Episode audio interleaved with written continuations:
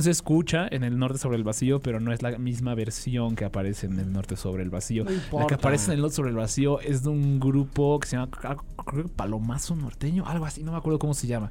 Pero sí, Pero esta- son los esta cadetes de Linares. Yo sí apoyo saludos- tu decisión de haber puesto esta. Saludos a todos los que escucharon esta mucho. rola y la, disfruta- y la Sí, sí, sí, disfrutaron, justamente. Hay, hay- harto sí. aplauso Venga. eh, al respecto. Este, mm, pues nada, precisamente en la lógica de nuestro tema anterior, tenemos ya un rato revisando la taquilla y revisando los estrenos, ¿no?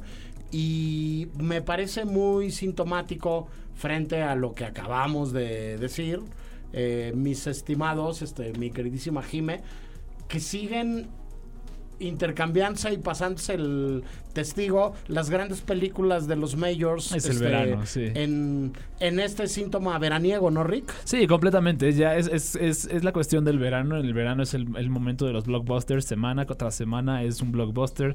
Hace cuatro semanas fue La Sirenita, hace tres Spider-Man, hace, hace dos Transformers, hace una fue Flash. Esta semana es la, es la película de Pixar, este, entonces, que se llama Elemental.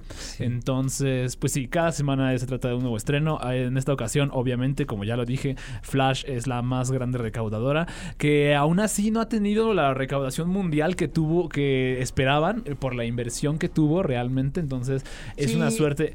Se me hace muy raro, se me hace muy triste cuando dicen que es una decepción que, que haya que haya recaudado 150 millones de dólares. En es como, este, en este sentido, todo es previsible hasta que no, ¿no? Exacto. Este, y todo es predecible hasta que no. Y entonces, de pronto hay unos ejecutivos que dicen, no, estamos esperando que esta película haga tantos millones. Y como hizo 150 y no 200, ya es una, una decepción. Yo otra vez regreso a mi reflexión de...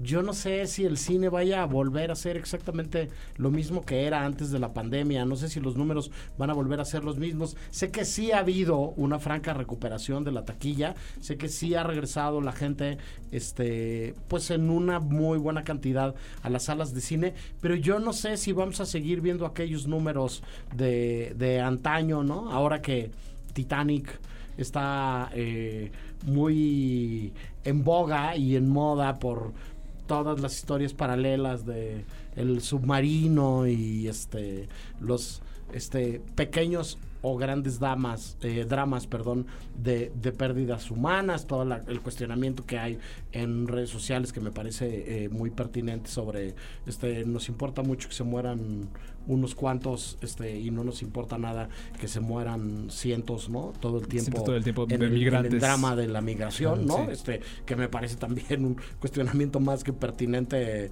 y, y que tiene mucho sentido.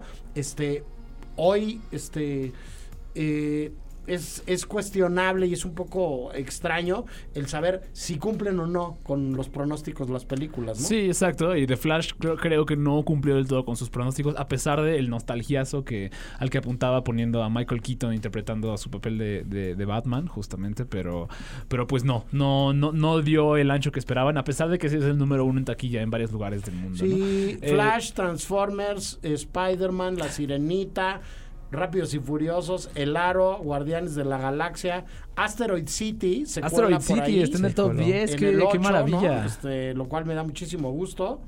Suga y Sugar, Road to D-Day y J-Hope in the Box, que son películas sobre, sobre estos fenómenos pop que suceden en, en el continente asiático. gracias por Eh, sí, explicármelo. Sí, Sí, porque te, gracias. te- te vi que estabas ahí Sí. batallando y me Eh, no, no, no, no, pues, espera, que ya-. Vi, vi a unos jovenazos muy guapetos, guapetones cantando, ¿no? Aquí en las portadas de, de, de la taquilla del Canacine, Sí, ¿no? sí. Y dije, ah, pues bien por ellos, ¿no? Este, Sí, sí. Los alcances del K-pop eh, son insospechables. Y del J-pop, Sí, justamente, Sí. que sobre estas últimas dos, la verdad es que el que las dos aparezcan te da una idea de más o menos cómo está el rollo por acá, porque sí es bien impresionante cómo el K y el J-pop han, han conquistado pues mu- mucho público por acá y en general pues trayendo toda una estética y una forma de, de pues, una aesthetic, ¿no? Así, te lo pongo para fácil. Sí, pues es que están hechas, es- esos son géneros que están hechos en, en granjas, básicamente. O sea, rea- Claro. realmente están hechos, son productos del marketing masivo. Y son, Eh, pero- perdón, nada más decir, las industrias culturales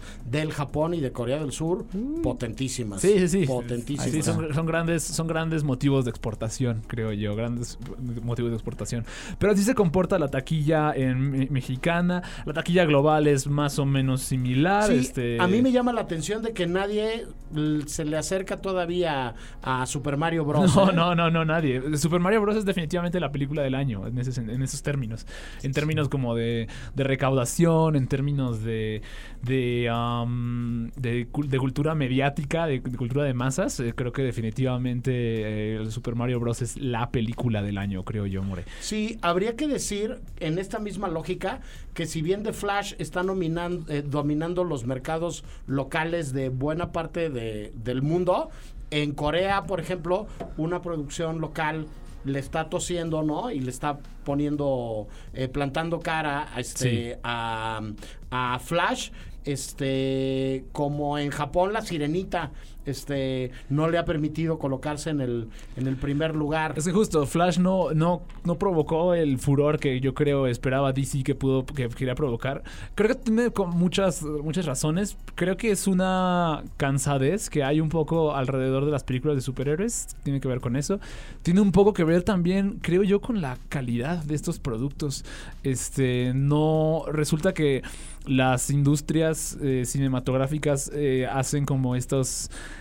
requerimientos a las, a las casas de efectos especiales eh, que son demasiado grandes para poder cumplirlos de manera de manera como correcta. Entonces el, el producto que finalmente se entrega no es un producto eh, que tenga muy buena calidad eh, en, en términos de efectos visuales eh, lo cual hace que la película se vea fea. Si vieron Thor eh, Love and Thunder que yo vi hace poquito digamos des- desafortunadamente esto es lo que diré este, Ok.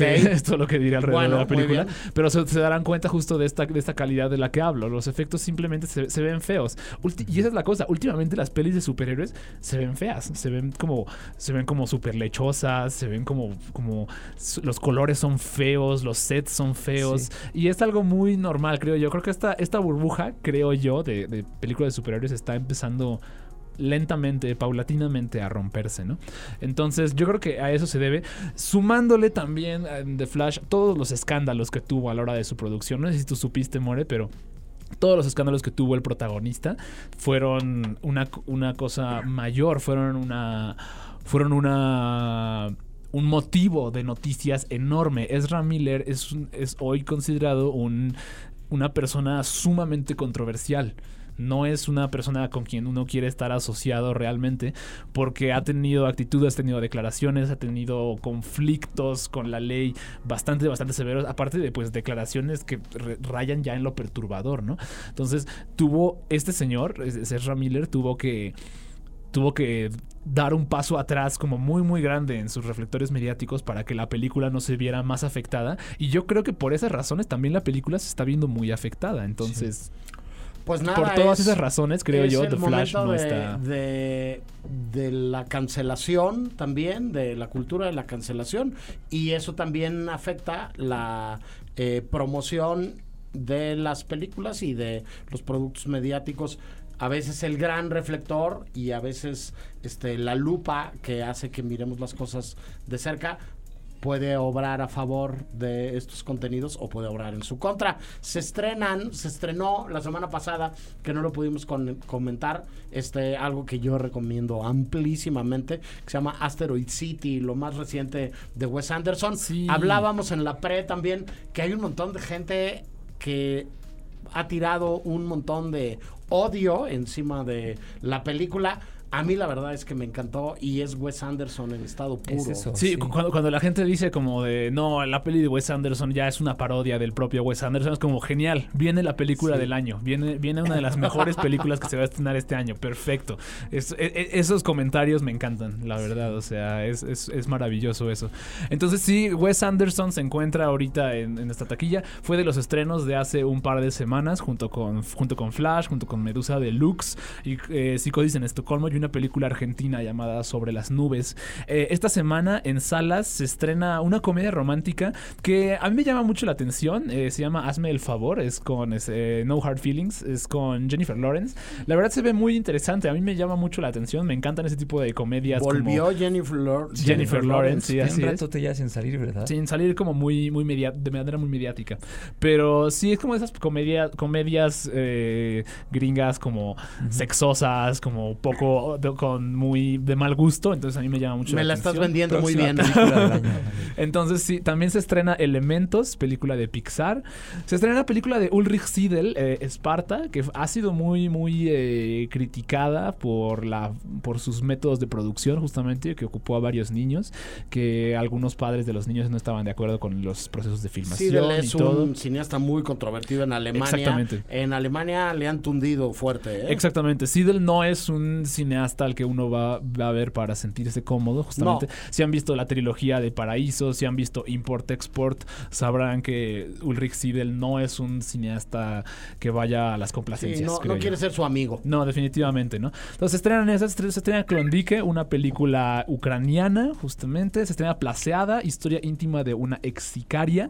Se estrena Las manos de la Virgen y hay unos reestrenos también de películas de los 90. Esta semana toca Pulp Fiction, si les interesa ver Pulp Fiction en pantalla. Fiction en cine grande. no está nada mal. Sí, sí. Este, en movie eh, se estrena La Fuente de la Vida de Darren Aronofsky. Así es. Que me parece de sus películas más amables. Sí. Este, llámenme cursi, llámenme melcochoso. Me encanta La Fuente de la Vida. Me, me encantan Rachel Weisz y Hugh Jackman en esa película. Así es. Este, me parece que, que es una película, este, me atrevería a decir yo, hasta bonita a ratos, ¿no?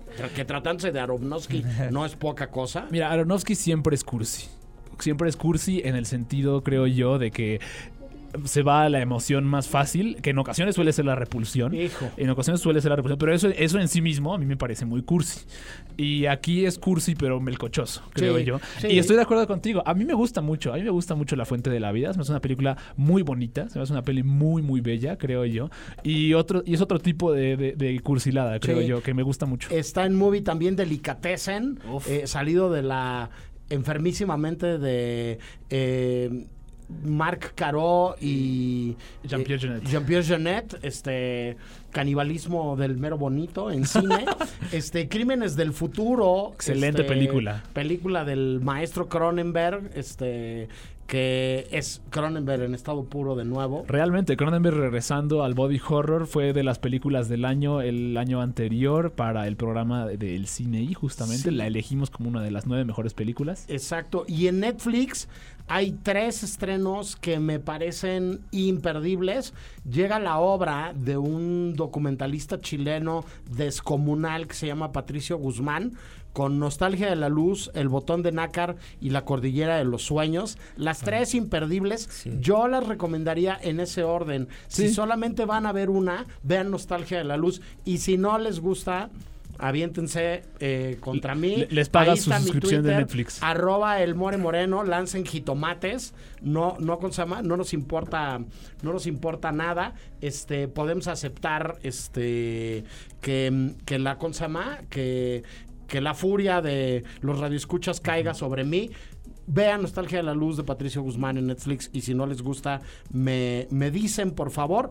Este, Andrés, ¿querías decir algo? Sí, pues mencionar por lo menos, bueno, ya que, que se van a andar por ahí, que le eche un ojo a la fotografía de cualquiera de las tres películas, que la verdad es que a mí la de la, de nostalgia de la luz me gusta más que la de Botón de Nácar, pero sí échele un ojo, la verdad es que de los trabajos más bonitos que he visto en fotografía, y pues la verdad es que es, pues sí, ya no hablo más porque nada Sí, más sí. descubro de lo que, véanla, véanla por favor. Vamos a cerrar las recomendaciones de hoy con la programación del, del foro de la Cineteca. Sí, sí, sí. Pero antes de que nos digas lo que ya viste, Rick, que es muy recomendable, decir que tenemos cinco pases dobles para quienes en la cuenta de Twitter del CineI, arroba el CineI 909, nos pasen su nombre para ir a Cineteca Nacional. Este, por favor, arroba el CineI 909, quiero ir a la Cineteca, este, porque ya está el foro de la Cineteca a punto de empezar. Empieza justamente el 29 de junio, ya la próxima semana.